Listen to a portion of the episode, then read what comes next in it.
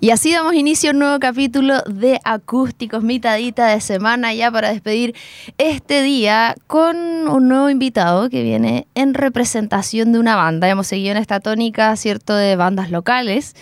Eh, muy contenta, como siempre, de compartir nuevamente con ustedes este nuevo programa que, bueno, lo, he dicho ya en los capítulos anteriores, este es el tercero, pero a mí me encanta hablar de música y encuentro muy bacana además poder escucharla en vivo acá mismo en los estudios de AE Radio. Así que para que no se pierdan los capítulos, después van a estar en formato podcast en Spotify también.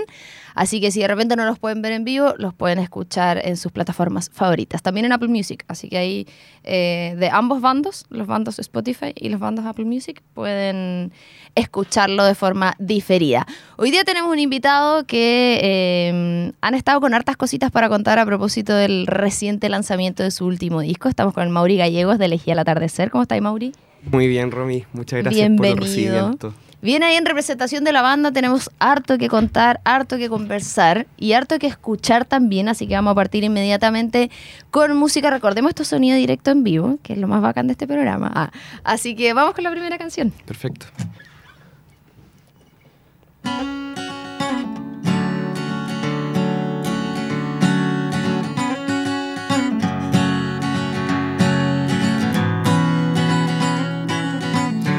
Espinas en mi piel son la anatomía de un rosal. Te juro que lo intento, pero si me acerco te podrían dañar porque no dejan de brotar.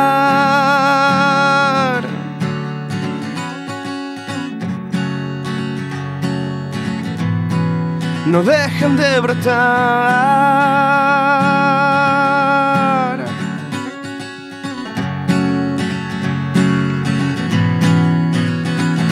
y arden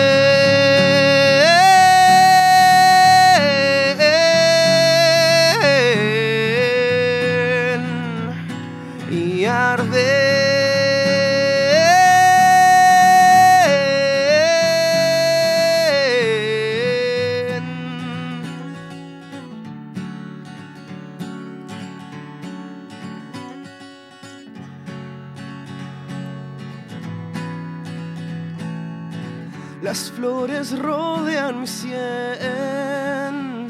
cual rey fueran a coronar. Se enraizan desde dentro, pero el rey ha muerto y van a marchitar más. No dejan de brotar.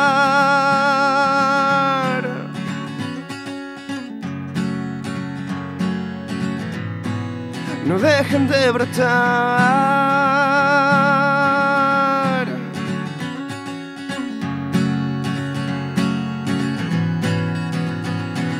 Envuélveme en tu piel para arrancar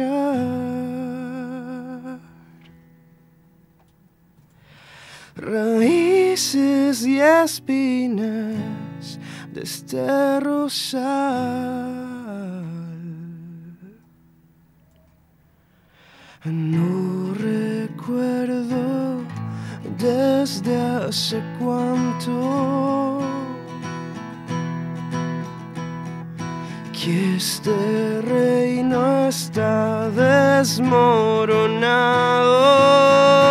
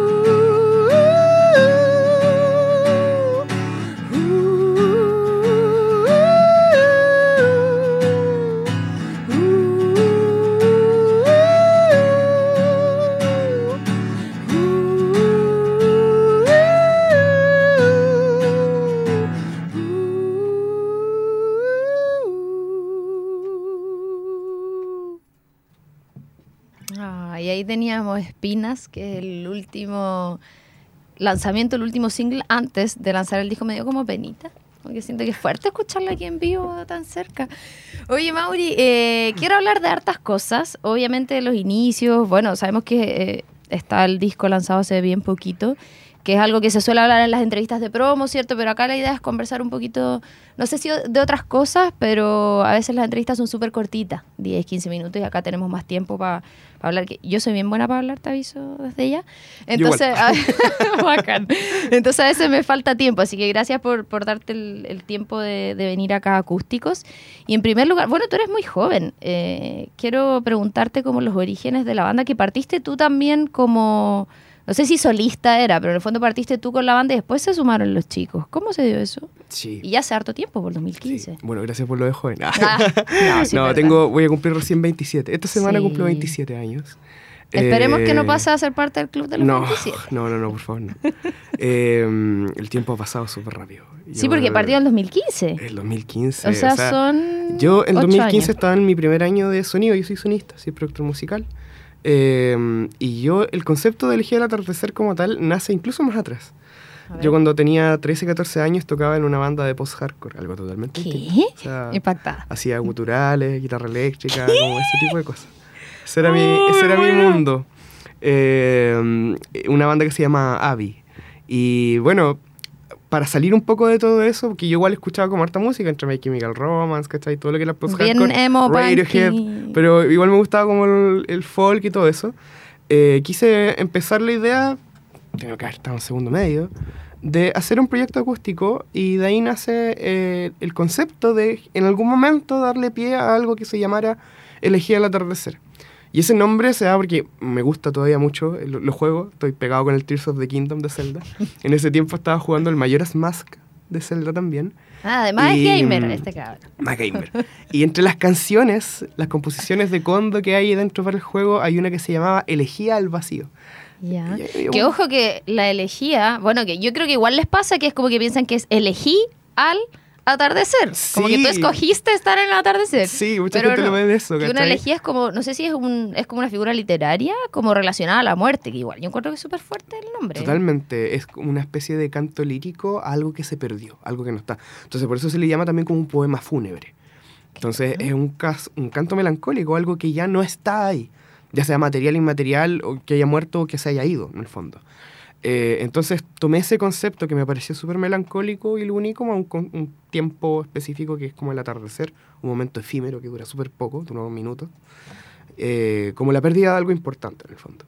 O sea, quizás esa fue tu forma de volcar lo emo anterior de tu adolescencia, pero de una forma más romántica, creo yo. Claro, claro. En, en, el fondo siempre como acompañado como de esa melancolía que me gustaba escuchar bien las canciones y que, que, creo que siempre me ha salido muy fácil. Oye, me da risa que una cuestión nada que ver, que igual soy, aparte de hablar harto, soy dispersa, eh, que una vez una chica que conozco dijo que le daba risa los nombres de las bandas de Conce, que eran como, eh, no sé cómo explicarlo, como no te dispares en los pies, animales exóticos desamparados, elegía al atardecer, eh, como frases enteras, casi que, ¿por qué no tienen un nombre? Y en verdad me puse a pensar y hay un montón que tienen eh, nombres así, Ya, pero nosotros estamos en el intermedio porque hay nombres peores. O sea, o sea, no, peores, pero nombres más, extensos. o sea, por ejemplo, ella mató a un policía motorizado. Él mató a un policía motorizado. Como hay nombres súper largos y creo que fue como mucha tendencia, sobre todo con la, con la escena como indie. Sí, de verdad. Pero yo me, ah, es decir, así como yo fui el primero, no, mentira.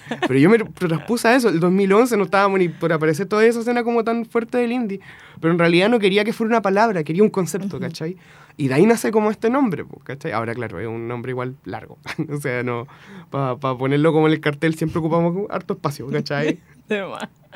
ya, pero bueno, yo creo que eso igual le da un sello. Solo que pasa esta, esta ay, ¿cómo se dice? Como esta figura que la gente piensa que es elegí, pero no, aquí le estamos enseñando que una elegía, ¿cierto?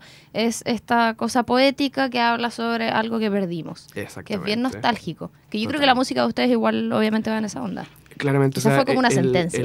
claro, e, el nombre nomás lo creé en ese momento. Pero después de un par de años ya está, ya ser cuarto medio, ¿no es cierto? Y ahí empecé a componer música derechamente. O sea, había hecho un par de canciones, pero al final no me gustaron, ¿cachai?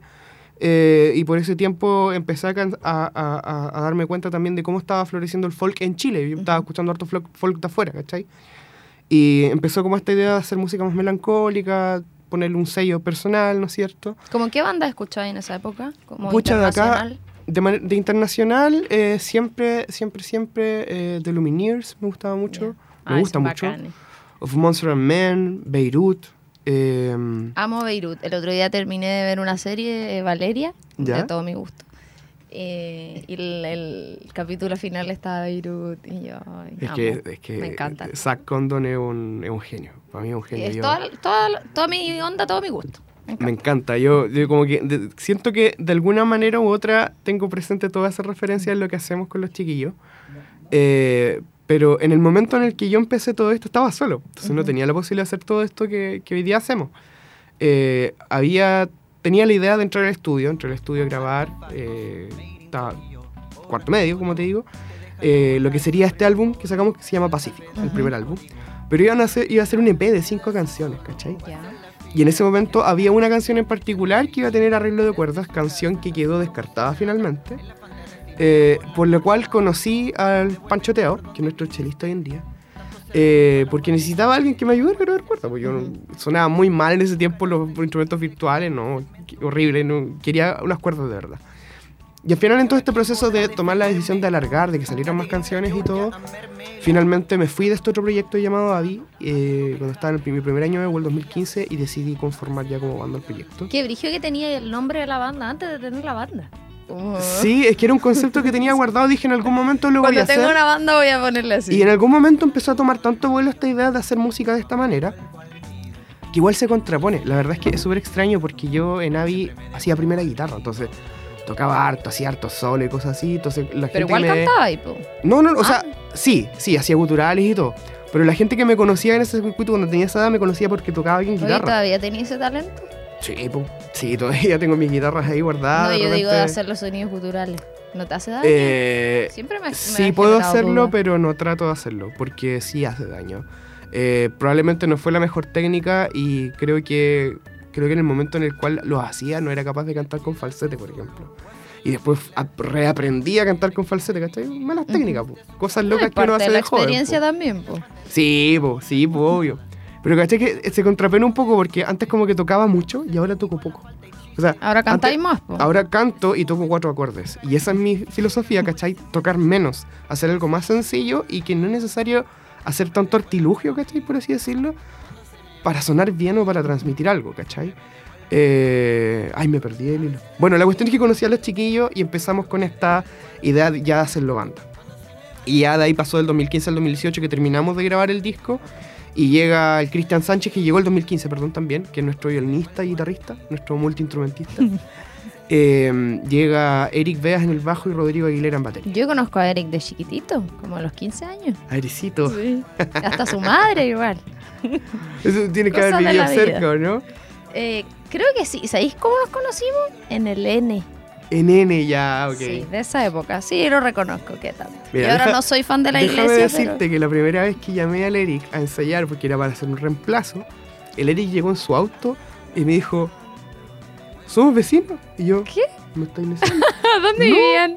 Y yo vivo en Volcán Las Caras, así como a tres cuadras de donde vive el Eric, que como el pasaje... ¿En Talcahuano, sí, po? Como esta calle confluente con Juan Guillermo Sosa.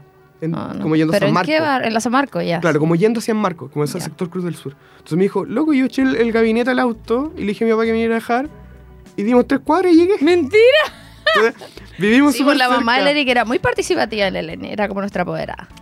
Que, que creo que en algún momento Eric me contó que, que, que los conocía. Sí, muchos Bueno, años. me he enterado de mucha gente que conoce a ese hombre. Es que conoce Conce. mucha gente.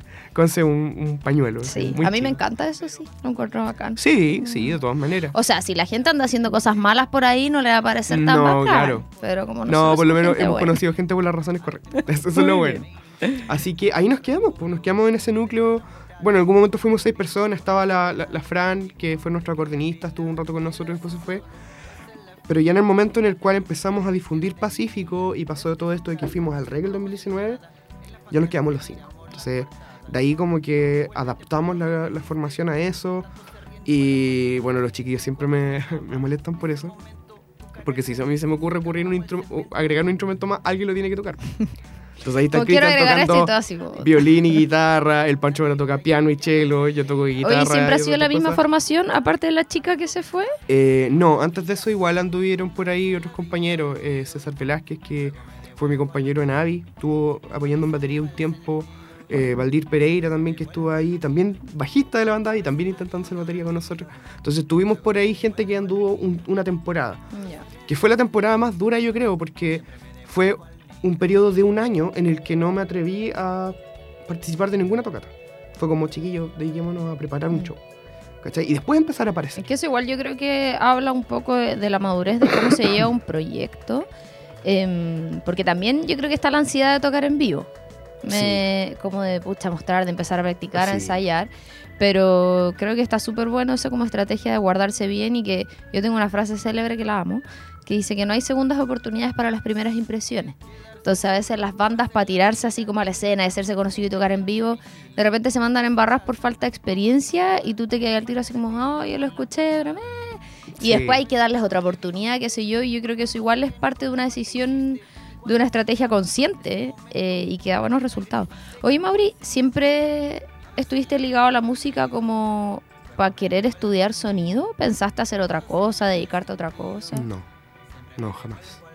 Eh, o sea, bueno, sí, cuando chico ya tenía 10 años quería ser astrónomo, me encanta.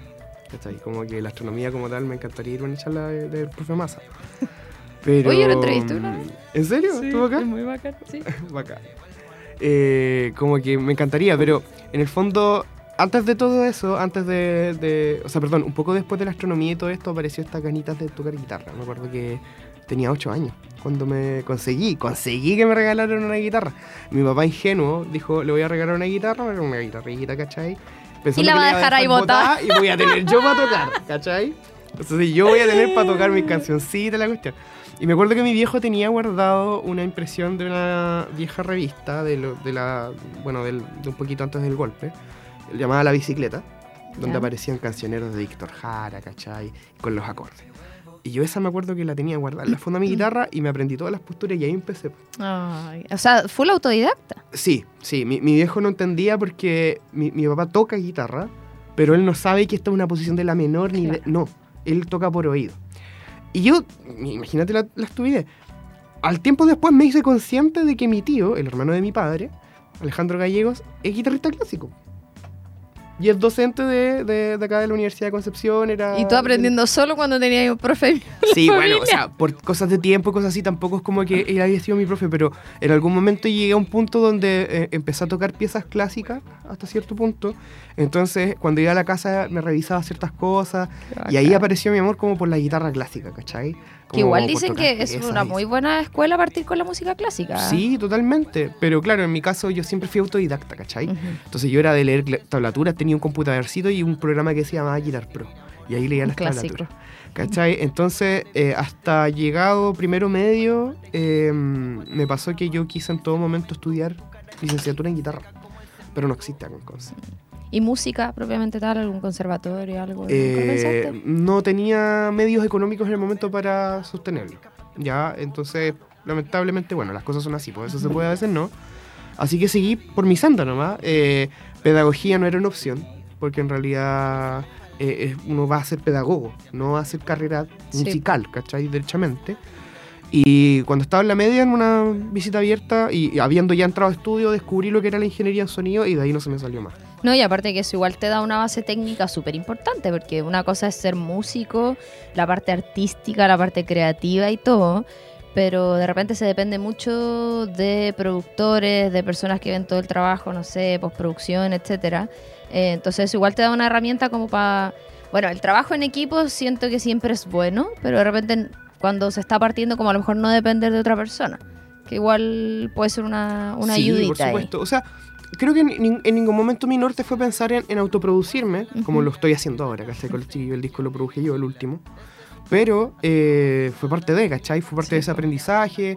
Mi idea era poder seguir ligado a la música de alguna manera eh, y no tener que estudiar algo de lo que me arrepintiera después. Claro. Que tuviera sin, ahí... sin, sin, eh, perjuicio de lo económico, Ajá. que es lo que por lo general le pasa a los chicos, ¿cachai?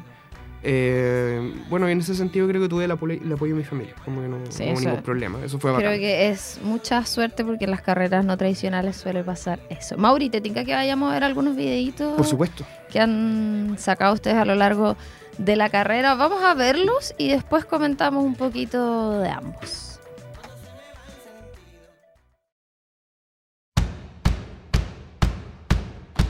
Las bestias,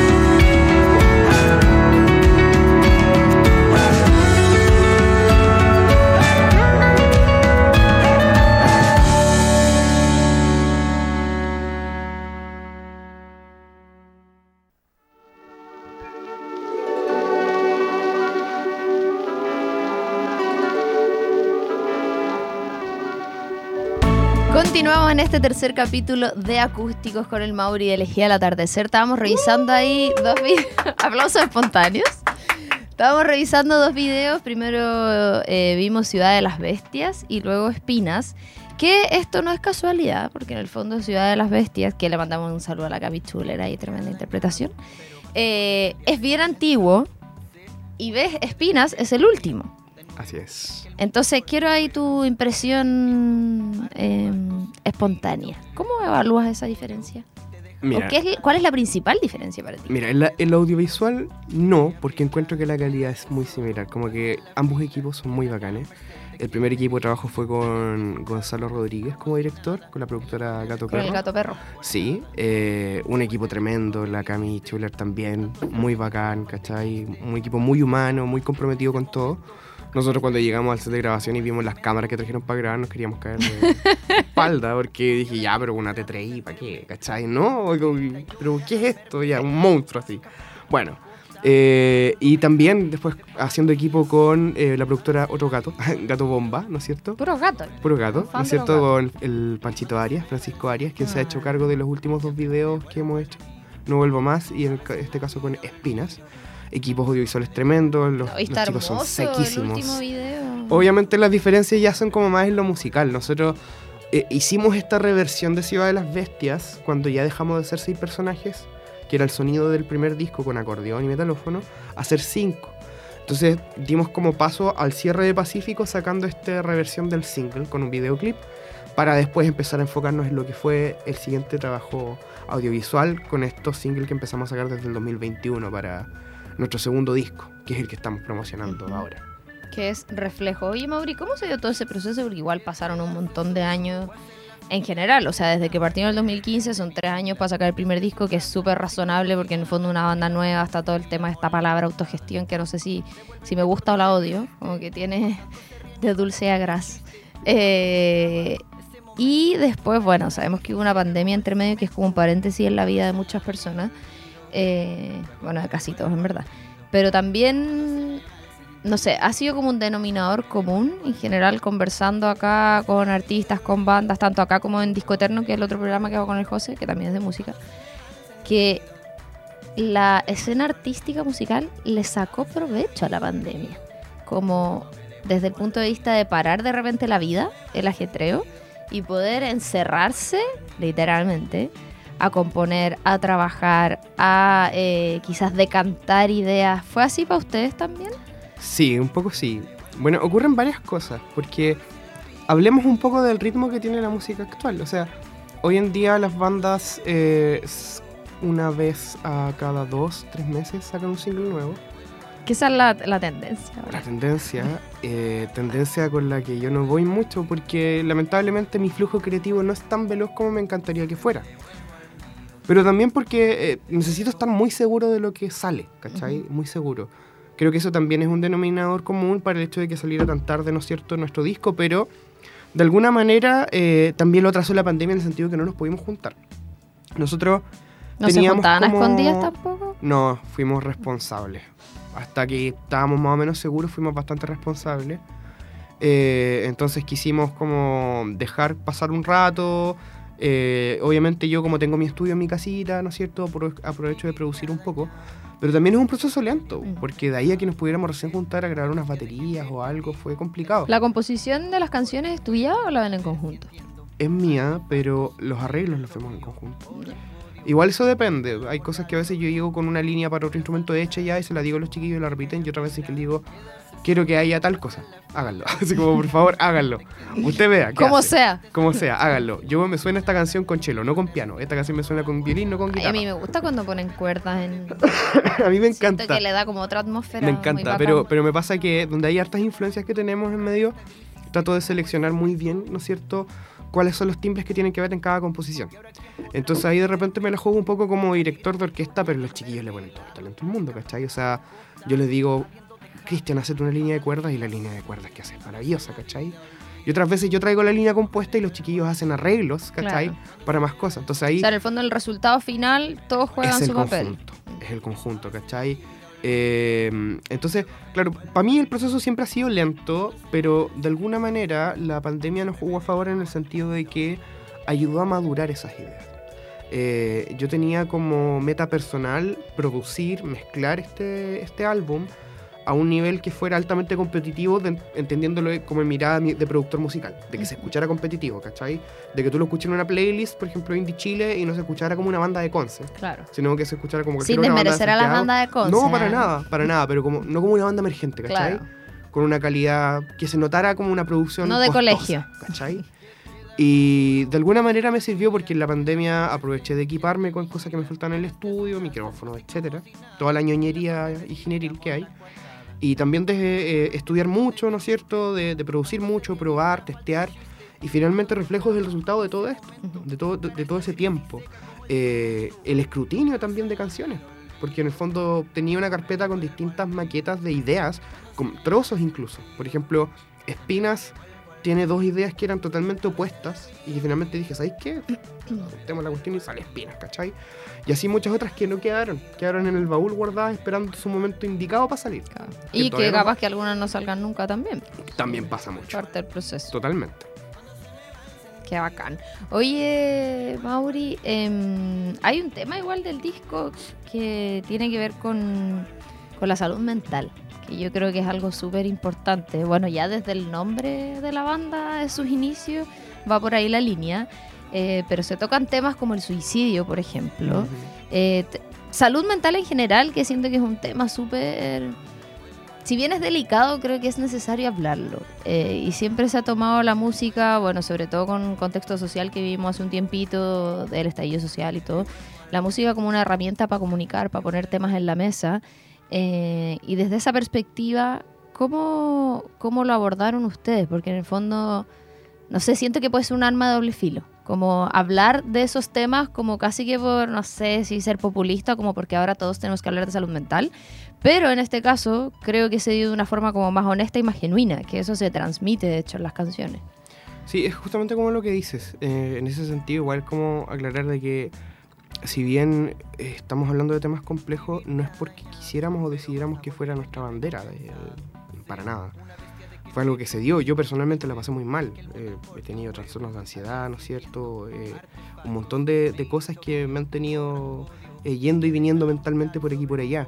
Y es una manera de eh, sublimar un poco todas esas complicaciones a través de la música. Entonces, eh, es completamente real o verídico, por así decirlo, como de cierta manera lo que pasa, la ideación de, de querer desaparecer, la, eh, esta idea de, de a lo mejor no querer acercarse a alguien por hacerle daño o por hacerse daño mutuamente. Todas estas cosas son cosas que nosotros vivimos. Entonces, más que el hecho de que justamente, y creo que igual para bien, encuentro que está súper bien que se hable más de esto. Que se hable más de esto. Y como normalizarlo también, porque todavía hay personas que les da vergüenza decir, oye, es que tengo psicólogo. No. Y dicen, no, tengo médico. No, para nada, para nada. Yo creo que la primera que barrera que uno, eso es lo mejor. la primera barrera que uno tiene que atravesar es el hecho de asumir que uno necesita ayuda. Y está bien, ¿cachai? Eh, pero como te digo, o sea, se da como justo en este tiempo, pero no es que hayamos decidido que sea nuestra bandera de lucha, para nada.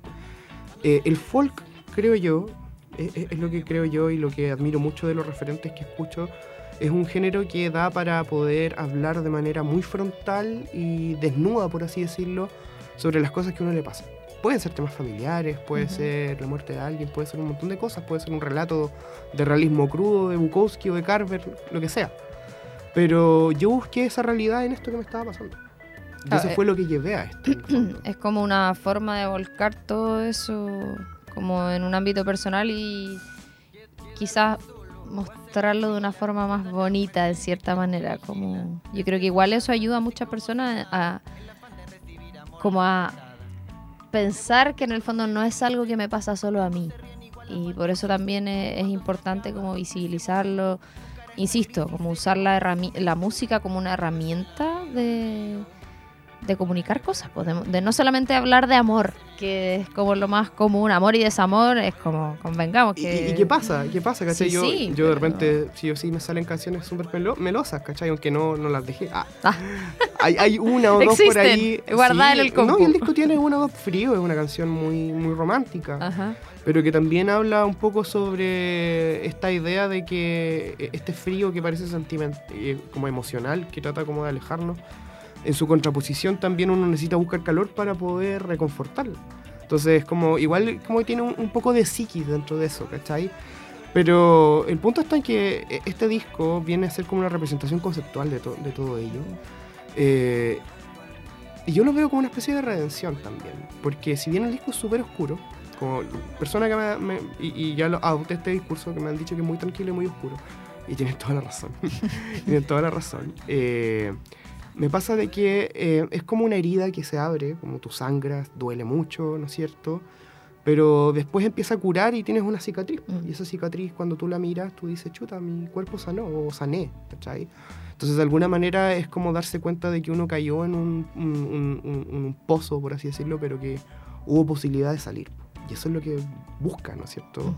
Como el relato en sí de este álbum. Que a pesar de ser oscuro, yo creo que igual tiene una atmósfera cariñosa desde cierto punto de vista. Totalmente. Que mejor ahí quedarse con eso. Pero insisto que, no sé, yo creo que tiene que ver con esta melancolía, con la forma de tocar estos temas que sea amorosa y no desde el punto de vista como de algo malo, como de renegar de algo que en el fondo a todos nos ha pasado y, y es muy común y lamentablemente ahora pasa mucho más. En la pandemia se generaron muchos más problemas de salud mental a propósito del encierro, de pérdida de trabajo, de pérdida de personas a propósito del COVID y todo eso. Em, entonces creo que, que quizás es una buena, es un buen cierre en ese sentido. Sí. Mauri, eh, retrocedamos un poquito en el tiempo. Ah, pero quiero preguntarte igual, a propósito del disco, hay una colaboración con el Seba Gallardo de los We Are The. Y ustedes tienen igual una relación bien estrecha. Me acuerdo fui a ver a los Grand en la bodeguita hace harto tiempo y te invitaron a tocar igual. Ahora en el Teatro Bio yo también fui, también te invitaron a tocar. Eh, está esta colaboración. Cuéntame un poquito cómo se dio esa relación con los chiquillos. Eh, bueno, la verdad ocurre mucho que eh, de repente esta- estas cosas nacen como no necesariamente de mí. en este caso me acuerdo que fue Rodri que eh, nos quedamos como un poco pasmados cuando estuvimos esperando salir al show del rec. Ya Ese vamos a hablar del rec. We Are The Grand eh, como que salió, ¿cachai? Salió antes de nosotros. Eh, nosotros veníamos llegando, ¿cachai? Sabíamos que sonaba filete y todo. El punto es que tiempo después como que cachamos de que por ahí, no sé si fue Cristian o alguno de los chiquillos empezó a textearse con el Fer, eh, Fer Lamas, que es el guitarrista de los chiquillos, y por ahí los chiquillos nos empezaron a seguir y empezamos a seguir, pues, ¿cachai? Como les gustó el show.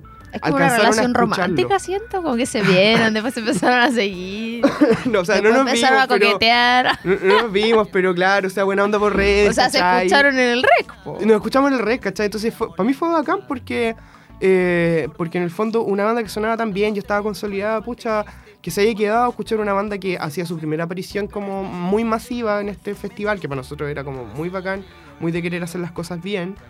Eh, fue bacán, pues, fue un, un me- un método de validación de nuestro trabajo también, ¿cachai? Lo bacán es que los chiquillos son súper humanos, ¿cachai? Yo en algún minuto, eh, bueno, Rodri juega mucho, juega mucho con las encuestas de Instagram. Me acuerdo que en algún minuto preguntó con quién podían hacer colaboración y alguien respondió así con Weird the Grand. Y yo como, ya. Voy. Y recuerdo que esta canción, No Vuelvo Más, la compuse pensando en pedirle a Sebastián que la cantara. O sea, yo no la hice pensando en cualquier persona, Claro. sino que la terminé y hablé con, mi, con nuestro manager y le dije, ¿sabéis qué? Necesitamos contactar al Seba. Como quiero saber si le gusta.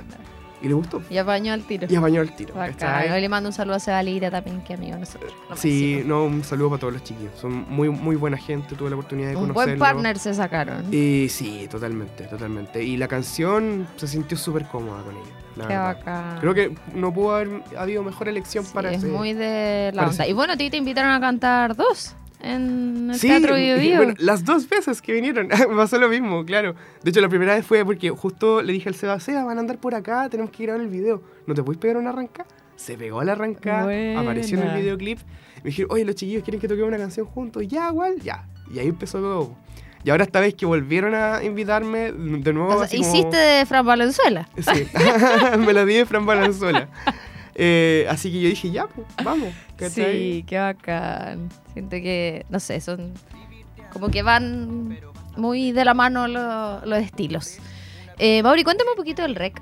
¿Cómo, como que siento que es un escenario que muchos aspiran, ustedes de cierta manera, bajo mi opinión de fan de la música chilena y penquista, siento que Elegía al Atardecer ha tenido como un crecimiento más que explosivo, como saludable. Como que siento que han ido cimentando la carrera, eh, como recopilando hitos dentro de la carrera, que de repente pasa que, no sé, pues hay bandas que salen de la nada y "Ay, les fue bacán y después mueren.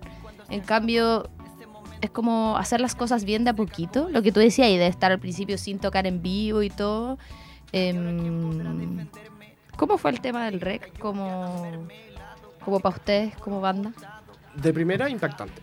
Porque obviamente, entre nuestras metas y mi meta personal, así como una meta con la que yo, así como me sentiría muy feliz, era tocar en el REC. Pero era una meta que esperaba cumplir un año después de lo que pasó, ¿cachai?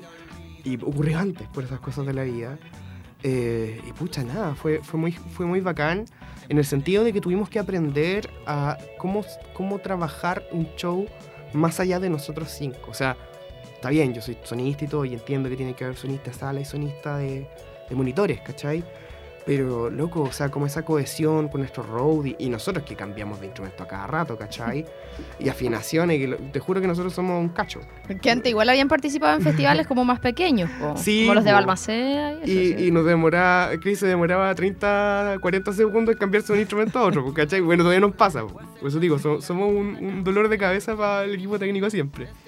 Entonces, armarnos nuestro equipo, ¿cachai? Darnos cuenta de, de todo lo que hay en nuestras bambalinas de esto, invertir en ello, porque es una apuesta también, ¿cachai? Y entender que desde, después de haber formado un equipo para trabajar en un festival como ese, no podemos bajar la vara, ¿cachai? Sí. No podemos dejar de trabajar a ese nivel. Entonces, claro, a lo mejor hemos andado un poco lento a lo mejor entre lo que es el primer y el segundo disco, pero siento que está bien para mí. Creo que eh, vamos hacia donde queremos ir. Totalmente justificado. ¿Quedaron Sí. conformes con la presentación en el REC? Sí, hay cosas que me hubiesen gustado mejorar, pero estuvimos, ¿cachai? Estuvimos ahí como que fue nuestra primera experiencia, tampoco me voy a amargar la Como vida. un check. Así, REC. Mira, desde que pasó, vi una vez la presentación y no la quise ver más. ¿En Porque estoy seguro que van a haber cosas que no me van a gustar. Y, Y, bueno, yo bien. creo que eso nos pasa a todos. Yo generalmente no veo las entrevistas. Como me da vergüenza. Es que uno se va a dar cuenta, ¿cachai? Y está bien, es parte del proceso, pero me voy a atrapar, ¿cachai? Y no me quiero atrapar. Yo sé quizá y estoy consciente de qué cosas pueden haber sido mejor, ¿no es cierto? Para la gente de afuera, estuvo espectacular. Y si ellos lo dicen, bacán. Para mí, hay cosas que mejorar. Es que siempre pasa, también, yo creo igual. Pues en la interna mejor hay cosas que uno dice como loco, la gente no se va a dar cuenta. Como que tú a lo mejor pensé que tal cosa detallito, pero para nosotros como público Me, pasa, me Entonces, pasa siempre. Mejor quedarse con eso, con cómo se ve hacia afuera. Mauri, te quiero invitar a una sección de preguntas rápidas. Te voy a correr el compu para que no tengas spoiler. Banda, artista nacional favorito. Congreso. Banda, artista internacional favorito. Radiohead. Lo peor que les ha pasado en un escenario. No tener O grabando un videoclip. No, eh, no tener equipamiento adecuado. Ya, Por parte del local, hay que decirlo. cosas que pasan. Si pudieras tocar con una banda o artista muy famoso, ¿con quién sería?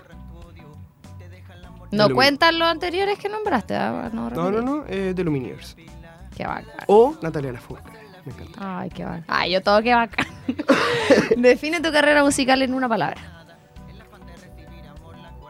Qué difícil, ¿no? ¿Por qué me haces esto? Lenta. no, pero ¿cómo? No, que no se me ocurre. En una palabra buena. Voy a reformular la pregunta. Eh, en una palabra buena, ok. ¿Cómo decirlo? ¿Cómo decirlo? Cauta. Fantástico. Quizás eso podría ser. Cantante o banda que menos te guste. René Puente. Tengo que escuchar de todo. Así que le doy a los corridos tumbados. Como esa banda que suena en la radio y tú la cambiáis. Así como, oh, no lo soporto. Eh, ya, puede ser Camilo. Camilo. yo Sí, pero fan. por su voz no. Comida favorita. Los ñoqui. Me encantan los ñoqui. ¿Perros o gatos? Perros. ¿Películas o series? Series. ¿Serie favorita? One Piece. Mono chino. ¿Cuál de tus canciones es la que menos te gusta tocar? ¿Y por qué? Hay una canción cortita que se llama Nuestra Tormenta. Solo porque la hemos tocado poco, entonces no me he sentido tan apegado a ella. Pero Quizás hace todas falta tienen tocarla su- más. Pero todas tienen su encanto para mí. Válido. Lo que menos te gusta que te pregunten en una entrevista. Todo lo que me acabas de decir. Eh, ¿Qué opinan de la escena emergente regional y cómo se siente? Salvado, no me pregunté. Muy bien. Consejo rápido a alguien que está iniciando en la música. Constancia. Por Muy favor, bien. constancia. Algo que no puede faltar antes de un concierto. Agua. Mucha agua. Muy bien. Y por último, nombra tres bandas que serían parte del line-up perfecto de un festival de tu vida. Bueno, claramente Riderhead, My Chemical Romance y The Lumineers. Fantástico. Vamos a hacer un festival que tengan esa banda. Va. Mauri, queremos antes de cerrar el programa escuchar otra cancioncita en vivo, así que vamos a ir inmediato con plegarias, entiendo, ¿no? Plegarias. Vamos, Bueno. adelante.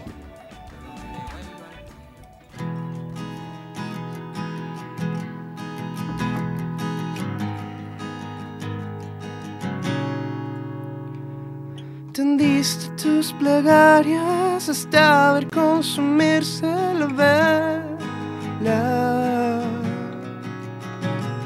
El humo que respiras no cubre las heridas que llevas. Sollozas por las noches tratando de ocultar esa pena. Extrañas la mirada los rostros que a ti se asemejan y no puedes ocultarlo. No dices nada, no digo nada, pero sé que te duele tanto. No digas nada. Está bien llorar.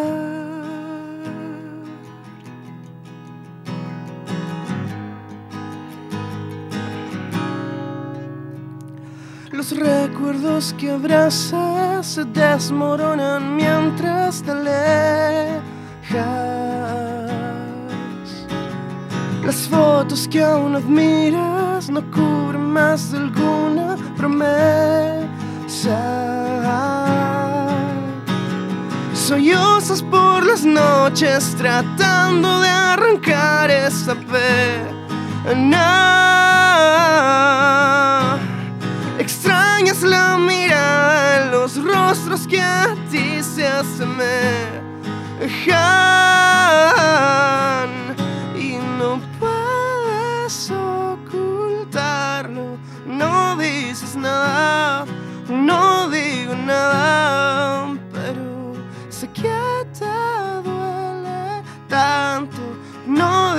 nada. Está bien llorar.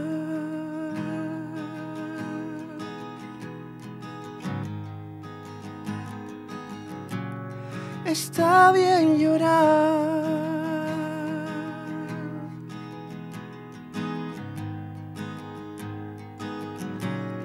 Está bien llorar.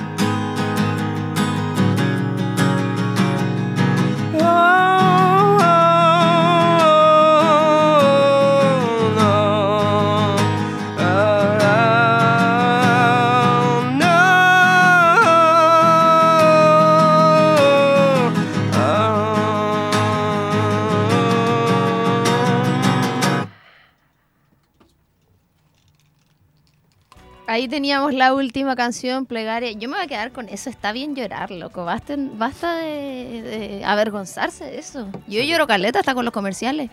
Te lo juro por Dios. Como que. O sea, ¿es que me pasa? Que cuando veo a alguien llorar, me pongo a llorar yo. Como que se me contagia. Oye, Mauri, no quería terminar el programa sin decirte que me estaba, me estaba acordando ahora que no me acuerdo cuándo los vi en vivo. Creo que fue en el REC. Que le dije al Juaco, mi pololo que también es músico, dije, oye, encuentro brigio. Yo no los cachaba mucho, como de nombre nomás. Le dije, siento que él canta, como, no sé cómo se llama técnicamente, como los altos o como los gritos, o no sé, como sin esfuerzo. Como que eso me pasa cuando te escucho cantar. Como que todo así, así como, ay, salen los gritos brígidos. Como que eso me impacta, debo decirlo. Gracias. Como, sí, una- Remanentes de tómalo mi- como un halago. Remanentes de mi época emo. De Sí. algo había servido. Como que eso lo encuentro brígido. Como que de repente tú ves cuando alguien canta así brígido y grita y es como que casi que sentís que se le va a salir la garganta y yo es como que tú abrís la boca así y salen- No sé, eso encuentro eh, desde mi perspectiva de no especialista en la música, lo encuentro un talento. Mauri, muchas gracias por acompañarnos hoy día, eh, por darte el tiempo de estar acá, de tocar en vivo, que de repente puede ser un poquito difícil a lo mejor en, en- en el estudio. Y para cerrar, ¿se vienen fechas en vivo? eh, más difusión, me imagino. Adelantemos un poquito. Mira, por ahora, siendo honesto, no hay nada que pueda Ay, qué adelantar. pena. Pero el segundo semestre se viene con todo. Hijo, el segundo semestre ahora estamos en junio. No me digas eso, por favor. ya, eh, bueno, definitivamente vamos a girar. Eso es lo que te Sí, puedo pues. aceptar. Así que lo vamos a avisar con antelación. Ujú. Pero al igual como cuando nos guardamos un año para ensayar, ahora estamos haciendo eso. Ya, muy bien, a preparar ahí un, un show muy bonito. Cuando tengan anuncio de eso, pueden obviamente venir eh, a conversar. Bueno, en Disco Eterno, el programa con el José, que hacemos ahí entrevistas cortitas para hacer difusión de fechas en vivo y todo. Así que, Mauri, muchísimas gracias por acompañarnos. Ti, Mucho Romy. éxito en todo este proceso de lo que es el lanzamiento, ¿cierto? De un disco. Yo me despido. Gracias a todos quienes nos escuchan, a los que nos escucharon por primera vez, a los que están repitiendo el programa en Spotify o Apple Music. Y nos reencontramos la próxima semana con una nueva banda para estar conversando acá en acústicos por aerradio.cl. Chau, chau.